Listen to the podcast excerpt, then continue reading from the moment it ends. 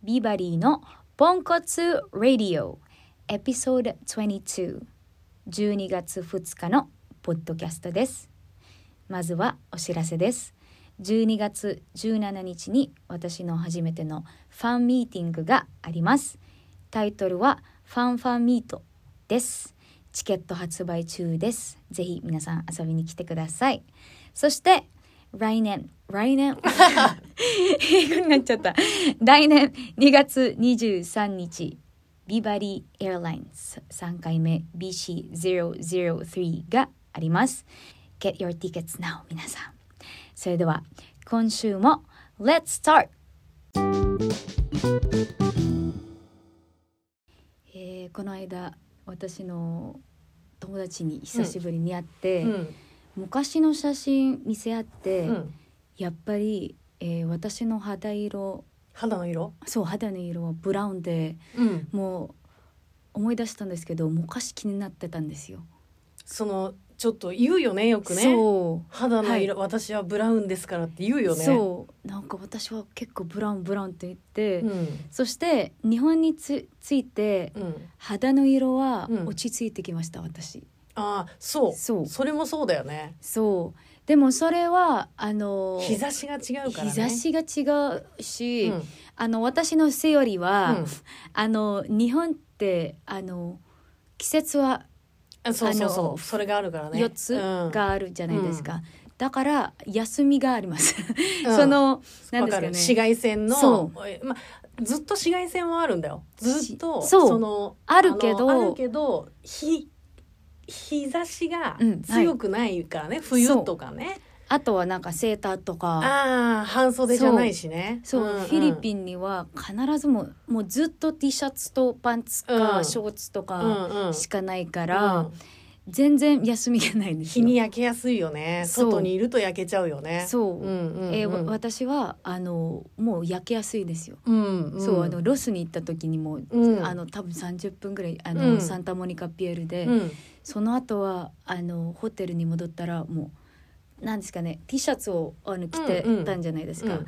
その色の違いがあった。あええもともとさすごい気にしてるからさそう。なんかそういうところもすごい気になるんだろうね。そう。そして日本に来てあの日本人って大体肌の色は白いじゃないですあかー白い人多いよね。そう。ケアしてる人もすごい多いし。そう。もっと安不安になってきて、やっぱりその何ですか昔もフィリピンにもそのちょっと良くないあのステレオタイプとかうん。文化、うん。でみんなブラウンの色はあんまり好きじゃないという、イメージで。うん。そして何ですかねテレビでうん。みんな、あのアーティストとか芸能人とか白くて、みんな多分それが憧れでそうそのアメリカ人とかそうそういうことがあって。うん。だからフィリピンにもその白くなる soap とか、おう。せ石鹸？うんがたくさんあってそうなの？そう私もずっと気になって、うん。それも使ってみたんですよ。えー、不思議。日本はあ、まあ、今は美白って言って、はい。もう絶対にちっちゃい頃から焼けないっそうですね。て言って、もうすっごいケアしてずはい。っと色が白い人とか多いけど、憧れるけどね私は。あそうですか。うんでも浅見さんはその全然そのあブラウンの色？うん、昔はだからそうそう。あだってわざわざはい。昔日焼けサロンって知ってますか？ああそうそうそうそうね。焼きに行ってる人たちがいたんですよ。ね。それぐらい憧れがあったんですよ日本の人たちは。フィリピン人はそれはもう絶対ない。ありえないよね。逆だよね。そう。だからそういうないものねだりですよ。 contented にならないんですよね。 contented ンテンテコンテン コココ contented は、なんだっけ？あのいつも足りない足りない何か完璧になりたいというんうイメージですよね。そういうなんか憧れって別にいいけどね、はい。いいけどちょっとやりすぎるとね。そう。だからもう昔その日焼けサロンに行ってた人たちは、そうシミがたくさんになってあそう。ケアが大変だと思いますよ今。そっか。私には、あのもう本当にあのこれを初めてあの話してるんですけど、本当に白くなりたくて、うん。いろんな石鹸、うん。石鹸ですか？石鹸。を、うん。あのパパイヤソープとかも使ったり、うん。そして昔ははや流行ってて、うん。そのブリーチ。その、あのーえっと髪の毛のじゃなくて？髪の毛のブリーチがあるじゃないですか、うんある。肌のブリーチもあるんですよ、えー。でもそれは本当にダメ。あやっちゃいけないんだ。やっちゃいけないけど、うん。ちょっとなんですかね。あのー強い、うんうんうん。でも白くなるんですけど強い、えー。毎日じゃなくてなんか1ヶ月1回とかそれもあのやったことありますよ。肌に塗るの？そう。へー。そそれでなんか白くなる。どんどんどんどん。怖いねでもそれちょっとね。危険だね。そう。でうん。も本当にその私だけじゃなくてみんなやるんだ。みんなやってる気にんですよ。なってね。そうそうそう。そうなんだ。でもあのテレビもエンタメもうん。すごい、あのエンタメとかエンエンターテインメントになるんですけど、うん。たまに怖いんですよね、うん。やっぱり憧れたから、うん。やりすぎるとね。うん。そうそうそう。そう何でもやりすぎは良くないんですよ。でも何があのアイロニックアイロニックは何ですか？逆、うん。でも逆にアメリカ人とか、うんそうしたそうするとあの浅見さんとか皆さんあの、うん。日本人とか、うん。皆さんはブラウンになりたいんですよね。タンとかそうよ。なりたいんですよね。かっこいいなっていう。私なんかもう余計なんかすごい白いタイプでもないし、はい、でもなんかすごい焼けてるわけでもちょっと中途半端だから、だったらもう焼けてかっこよくなりたいみたいなのは昔はあったけどね。もう今はどっちでもいい。そう私もあの全然あの考え方も、うん。あのちょっと変わって、うん。昔の肌の色はうん。全然悪くないと今思ってます。そしてあの日本に来てそしてたくさんのアーティストさんになら、並んでたら、うん。なら並べたら。うん。うん並べたら私はすごいなんですかねああ私は一番ブラウンと思ってたんですけどでも今の考え方はうん。もっとなんか前向きになって、うん。そう私はブラウンだからうん。もっと目立つじゃない、うんうん。と思ってる。うんうんうん、そう。だからあの私はいろんなことをややっちゃったんですけどうん。昔、うん、でもあの多分あの後悔後悔ね。後悔したのは、うん。それをそそ昔のことそれをうん。やらなくていい,、うんいいんじゃない？そう思う。よかったと思ってます、はい。そのままでね、そうそのままで。そのままでいるのが一番いいですよね。そう。そしてあのそれもそうだし、うん。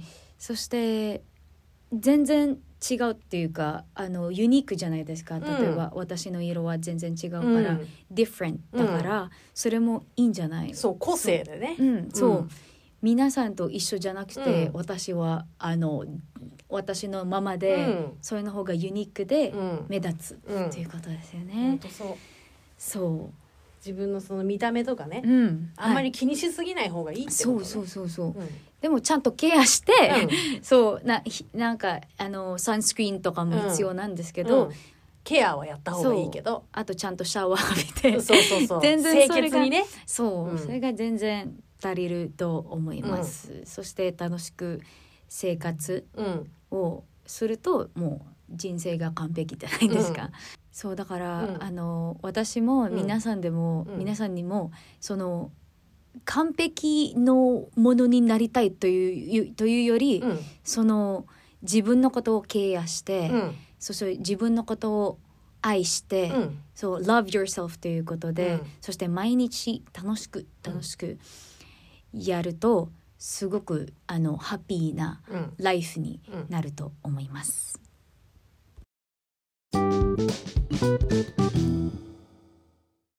今週のフィリピンのおすすめはモールでのカラオケ experience ということです。モールっていうのは例えば109みたいなとところであのイオンとかそういうこと？イオンとかあフィリピンは結構特別なフレンドリーでみんなあのワイワイということパーティーパーティーが大好きあで、うんうん普通にカラオケはあのカラオケ館みたいなことじゃなくて、うん。そのモールの中にモールの中にステージがあってそれはど誰でも歌えるというステージなんですよ。あステージなんだ。そう。ちっちゃいステージなんですけど、うん。あのライブハウス的なステージですよ。そして、え普通にカラオケがあって、うん。普通にあの歌うことができる。それ誰かがいつも見てんの？そうですよね。例えば私はあの大学生の時に結構、あのクラスがすく、えー、と大学が終わった後に、うん。えー、と友達とかカラオケ行こうみたいな感じで、普通にカラオケに行って、うん。みんなであのそのカラオケ行こうがモールのカラオケなんだよね。そうですよ。へえ。もちろんそのボックスカラオケブースとかもあるけど、うんうん。ブースじゃなくてステージの方がいいよって言ってる。へえ でも楽しいけどちょっと普通なライブになっちゃうんですよね。ふそれってさなんか小さい子とかもはい。歌いたいとかって言ってそう。勝手に歌えんの？そうですよね。なんかあのー恥ずかしがり屋じゃなかったらもうみんな普通に歌ってるんですよ、へー。そしてなんか思い出したんですけど、うん。そのあの私の大学のの近くにうん。モールがあって、うん。それはカラオケがあって、うん。必ずそのあの男の人、うん。男の人なんか、うんおおじさんみたいな人がうん。必ずそのカラオケにいるんですよ。うん。そして必ずえっといつも歌ってる曲があって、うん。そのステージに立って、毎回歌ってそうですよ。すごいね。そう。やっぱり私たちはそのカラオケ文化とか、うん。カラオケってあのフィリピンからじゃなくて日本からじゃないですか、でもフィリピン人ってその歌うことが大好きすぎて、うん。そのカラオケ文化があります。へえ聞いてほしいっていうことなのかな？聞いてほしいですよね。あ そう。えでもさ日本人はカラオケボックスじゃん。はい。だから友達の中だけじゃない、はい。でもステージに立って歌うってなるとさ誰が聞いてるかわかんないじゃん、そう。はい。でもみんなに向けて歌うんだ。そうすごいなその精神が、ね。気持ちがすごいな。そう。やっぱりフィリピン人ってフレンドリーででイントロバートじゃないんですよね。エクストロバートすごい。なんかアテンションが欲しいというかなんかアピールとか、うんうんうんうん。多分それでなんか誰か友達になるか、あの誰かマネージャーがいるかもしれないし、うんうん。そしてあのビデオを撮って、うんえっと Facebook とか SNS で上げたら、うん。私が有名になるかあの、う可能性があるうん。ということを考えてると思います。えー。だって日本だとさそれこそあるじゃない？たくさん、はいよくね施設でビバリーも歌わせてもらうけどはい、ああいうところで普通の一般の人がみんな、はい。次私歌いたいとか言って歌ってるってことでしょ？そうですよ。い。や日本人は考えられないな。あ次私が歌う歌うんじゃなくて、うん。なんかナンバーがあるじゃないですか。あこれうん。私のナンバー、そしてその,、あのいつものおじさんは、うん。そのナンバーももう覚えてる。覚えてる。うん、勝手に入れんの？そあじゃあ自分のあれがあの曲が来たらだもう普通のカラオケボックスと一緒だよね。そう自分の番に来たらステージに行ってそう。歌うんだ。うはい。いやすごいな。そうだからあのフィリピンのカラオケ文化がすごくて、うん。あのフィリピンエキスポとかフィリピンフェスティバルがあるじゃないですか、必ずそのカラオケのうん。歌のコンテストがあるんですよ。えー、あ日本もねお祭りみたいな、はい。そういうところではなんかこうカラオケ大会みたいな。そうですね。テレビでもありますよね。テレビでもある日し普通のなんかそういうフェス、地元のあの小さいお祭りみたいなのところではい。必ずカラオケ大会でいろんなとこでやってて、はい。東京でもあると思そうそれで歌いたい人とかはい。まあカラオケで歌ってはい。一番になるとなんか5万円みたいな。そうですよね。多分そういうのはあのどこも今もあると思なるほど。あの日本でそのカラオケのカラオケでう。うん、そのなんだっけカラオケ大会テレビのカラオケ大会みたいで、あテレビもあるね。うん。そのなんだっけそのちゃんとの点数？ああキーがちゃんとピッチがはい。大丈夫かとかね、ああやってるよね。それはあって、うん。それをフィリピンにもやってほしい、ああ かあのテレビで？テレビじゃなくて普通のカラオケ。多分もっと皆さんは盛り上がると思う。あそう。そう。なんかあのタップになりたいっていう気持ちがみんなあるから、うんうんうん。コンペティティ普ブだから、通にねあのなんだっけピッチがちゃんと合ってるかとか、長さとか。バイブラートとか。そうそうそうそう、そう。やってるよね。あれなんか完璧に歌えたら気持ちいいのかな？気持ちいいんですよ。でも私はいつも自由に歌ってるんじゃないですか、うんうんうん。あのすっごい難し難しい。あれをちゃんととねそう。やろうと思うとね。そう「Let It Go」はうん。一番簡単かな、でも大体9 96ぐらいうん。になるんですけど、うん。全然100にならないですよね私。でもねあのそのモールでのカラオケ experience がうん。本当に楽しくて、うん。そして多分フィリピン人にあのうん友達になるかもしれないのうんで、うん。皆さんにこれは必ずあのフィリピンに行ったらあやってほしい。だね。フィリピンに行ったらモールでカラオケね。そうそう。日本語でもいいんでしょ？日本語でもあ入ってるかな？一曲何曲かは入ってるんじゃない？First Love ある。絶対ある。じゃあファーストラブを。First Love を皆さん、えっと練習してフィリピンのモールでのカラオケに行ってみてください。今週のエンタメのおすすめは「アナック」というフィリピンの映画です。日本語では母と子っていうんですかね。2001年はい。えーの映画で香港で住み込みの家政婦として働いていた女性が6年ぶりにマニラにはい。帰国すると一家が崩壊していって、えーその崩壊と、えー再生元に戻る、えー姿を描いたヒューマン映画かな？そうですね、うん。これはフィリピンのあのクラシックうん。ムービーです、えー。そうみんな知ってる映画です。はい。なんで有名になったか、うん。あの一番あのメインキャラクターは、うん。昔から有名な、えっとアクトレス、うんうん。でそしてこういうストーリーは、うん。結構フィリピン人の心からすごい、うん心に刺さるのね、はい、刺さるというストーリーなんですよ。うん。うんうん結構そのえっ、と自分の国フィリピンに出て、フィリピンからフィリピンから出出てて、うん。そして他の国に働くという、あの親とか、うんペアレンツとかよくあるよくことだもんね。はい。うん。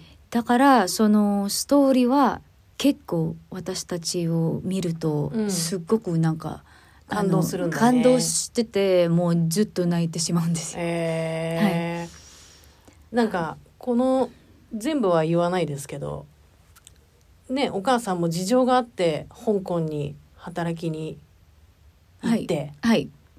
でもお父さんが亡くなった時に帰ってこれなかったんだよね。はい。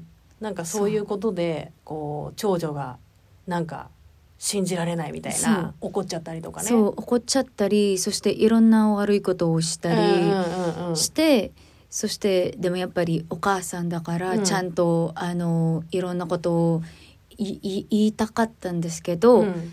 全然あの何ですかね聞けん聞こえ聞こえない聞いてくれない？聞いてくれないから。だからうんまあ長女としては寂しかったんだよね、きっとね。寂しくて多分何ですかリベンジしたいかもしれという気持ちもある、うんうんうん。そのお母さんにていうね。そう。分かってほしい。寂しいっていうのとお母さんは他にも子供がいるから守りたいみたいなね、そう。守るために頑張ってたんだもんね。うんはい、そしてその、えっと娘は、結構なんですかねあのそのいろんなことがあって、うん。お母さんもういないんじゃない？みたいな、うん。それを言ってあのだからもう許せない。だからあのだからえっと離れたい。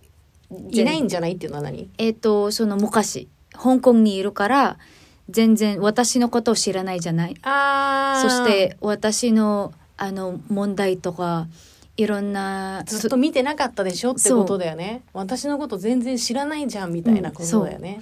そう。でもあのこれはたくさんの素敵なライン、うん。えっとなんだっけ。内容。うん、な内容じゃないか。言葉？言葉フレーズがうんうんうん。すごい有名になって、あのあのかタガログ語なんですけど、うん。そのお母さんはうんうん。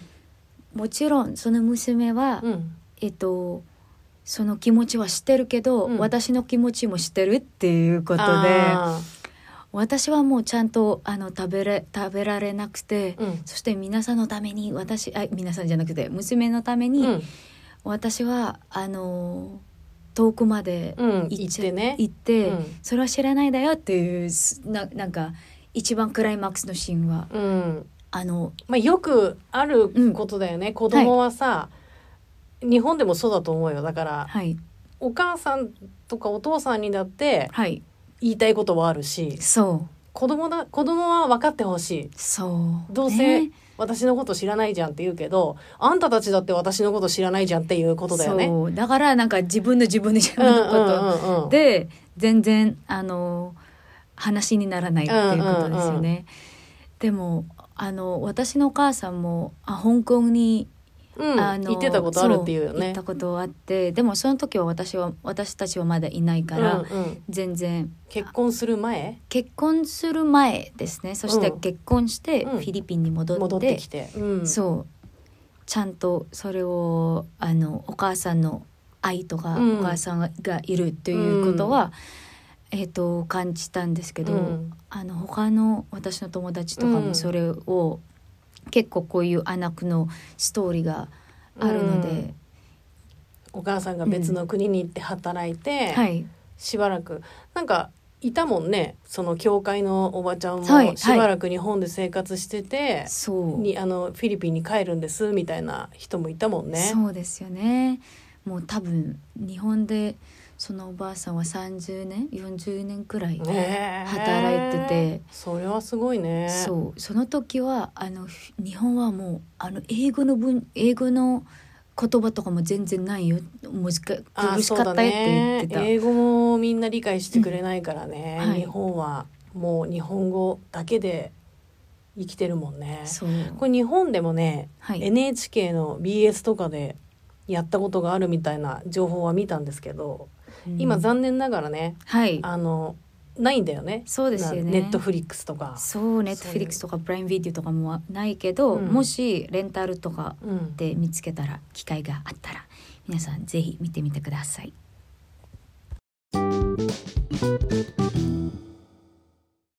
今週もまだフィリピンにいるのでこれもちょっとこれもちょっと前に録音し録音しましたもうちょっとフィリピンで、えーリフレッシュします今週のポッドキャストを聞いてくれてありがとうございます See you guys next week! Bye!